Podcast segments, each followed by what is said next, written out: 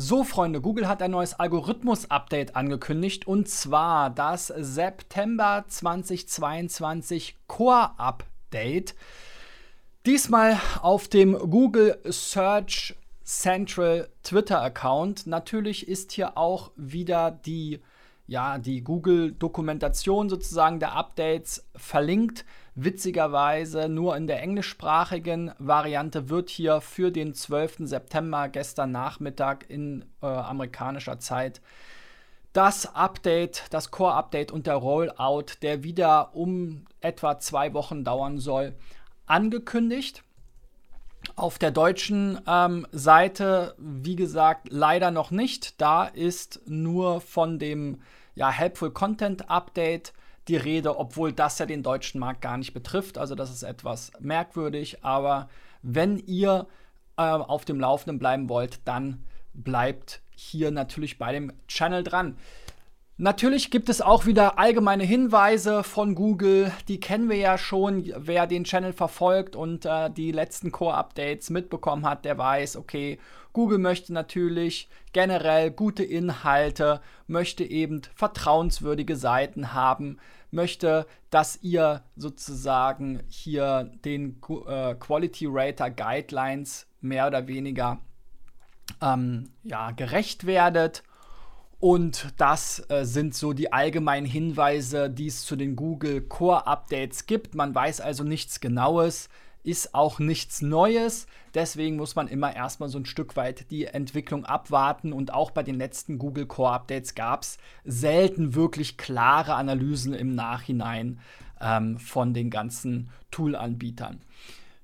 Was wir uns dann auch immer noch anschauen, sind eben so ein bisschen die Volatilität der Suchergebnisse in Deutschland. Aktuell tut sich da noch nichts. Wie gesagt, das Update wird ja zwei Wochen lang ausrollen. So aus der Erfahrung heraus war die meiste Bewegung schon so nach einer Woche zu spüren. Also diese Woche wird spannend, vielleicht Anfang nächster Woche ähm, solltet ihr schon einiges merken.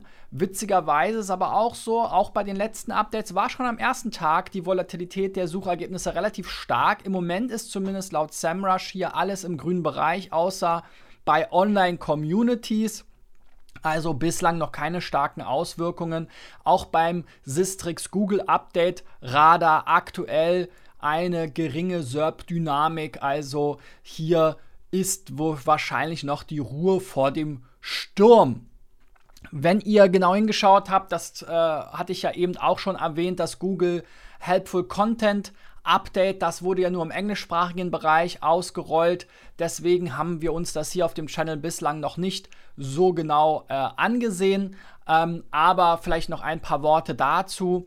Ähm, hier hatte ja äh, Google eben auch die Ankündigung gemacht, schon am 18. November. Vor kurzem ist das Update auch abgeschlossen worden. Und da wurde viel spekuliert, wird jetzt AI-Content, also automatisch generierter Content, ähm, ja, von künstlicher Intelligenz generierter Content abgestraft, weil es hier eben eine Referenz gab, ähm, dass das Bestreben eben ist oder dass Google sozusagen eigentlich Content oder Inhalte von Menschen für Menschen ähm, ja, bevorzugen möchte. Witzigerweise, ja, versuchen sie hier immer weiter, zumindest in der Kommunikation, äh, die Hoheit über AI-Content für sich selbst zu beanspruchen. Ja, Google hat ja überhaupt gar keine eigenen redaktionellen Inhalte, außer hier mal so ein Blog über die Google-Produkte selber ähm, und äh, möchte jetzt äh, dem ganzen freien Internet quasi verwehren mit automatisch generierten Content gegebenenfalls in der Google-Suche zu erscheinen. Ganz so krass haben sie es nicht in diesem Zusammenhang gesagt, aber schon in anderen Statements in der Vergangenheit, was auch für einiges Gelächter in der Branche gesorgt hat.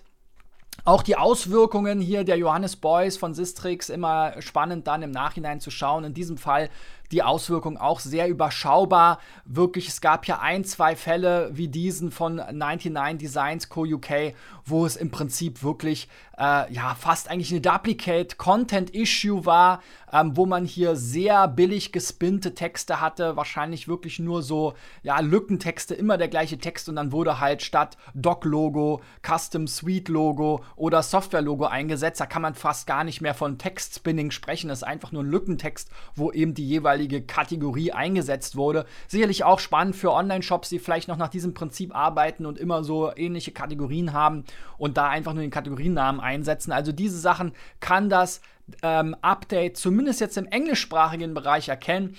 Aber alles in allem, ja, für den deutschsprachigen Markt auch ganz generell eher zu vernachlässigen.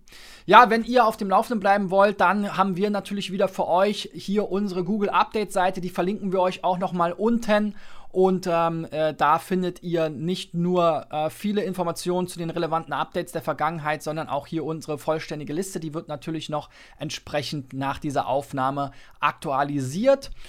Wenn ihr meint, ihr seid vom Google Update betroffen, dann geht doch mal auf digitaleffects.de slash SEOcheck, reicht eure Website ein, dann können wir mit unserer Erfahrung, unserem Profi-Auge mal einen Blick drauf werfen, ähm, gegebenenfalls direkt mit euch einen Termin vereinbaren und dann mal gucken, was da los ist. Bis dahin, euer Christian.